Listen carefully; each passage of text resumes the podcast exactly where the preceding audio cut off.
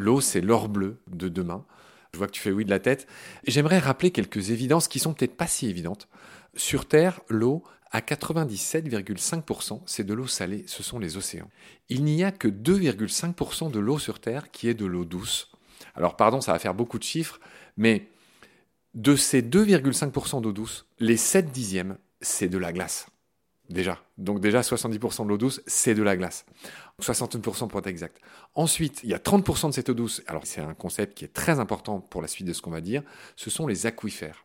C'est-à-dire que 30% de l'eau douce disponible, elle est située dans les nappes, les fameuses nappes phréatiques. Les nappes souterraines, on peut dire, voilà. Voilà, qu'on appelle aussi les aquifères. Et il n'y a qu'un pour cent de l'eau qui est visible en surface. C'est fou hein, quand on y pense. Euh, j'ai dit 69% c'est de la glace, 30% c'est les nappes phréatiques, 1% c'est ce qu'on voit en surface, c'est les lacs, c'est les rivières, c'est tout ça, qui se répartit comme suit. 87% c'est des lacs, 11% c'est des zones humides et 2% ce sont les cours d'eau qu'on voit voilà, ça fait beaucoup de chiffres, mais j'aimais bien donner ça. Benoît, est-ce que tu sais, au XVIIIe siècle, de combien était la consommation d'un Français moyen en litres par jour au XVIIIe siècle? Tu connais l'actuel? Oui, c'est autour de 150 ou 160 par euh, habitant. Voilà. Il y a deux siècles, c'était dix fois moins. C'est-à-dire que. J'aurais dit une vingtaine de litres, donc j'étais pas mal. Non, t'étais pas mal.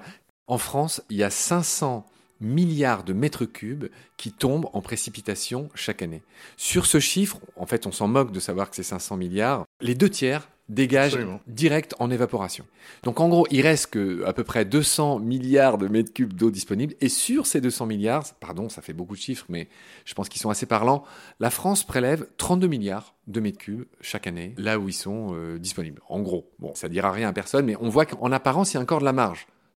C'est toute la difficulté d'annoncer ces données comme ça avec des grands volumes parce que euh, a l'impression que beaucoup de quantité est disponible, sauf qu'en vérité, quand on veut satisfaire tous les usages, qu'on appelle les usages, c'est-à-dire euh, la satisfaction euh, du bon état des milieux aquatiques, la satisfaction de la fourniture d'eau potable en quantité et en qualité suffisante, mais aussi les usages liés aux activités économiques comme l'agriculture, on se rend compte que finalement, quand on agrège tous les usages et qu'on les met bout à bout, et eh bien finalement, on arrive très vite à des tensions terribles sur euh, les besoins en eau.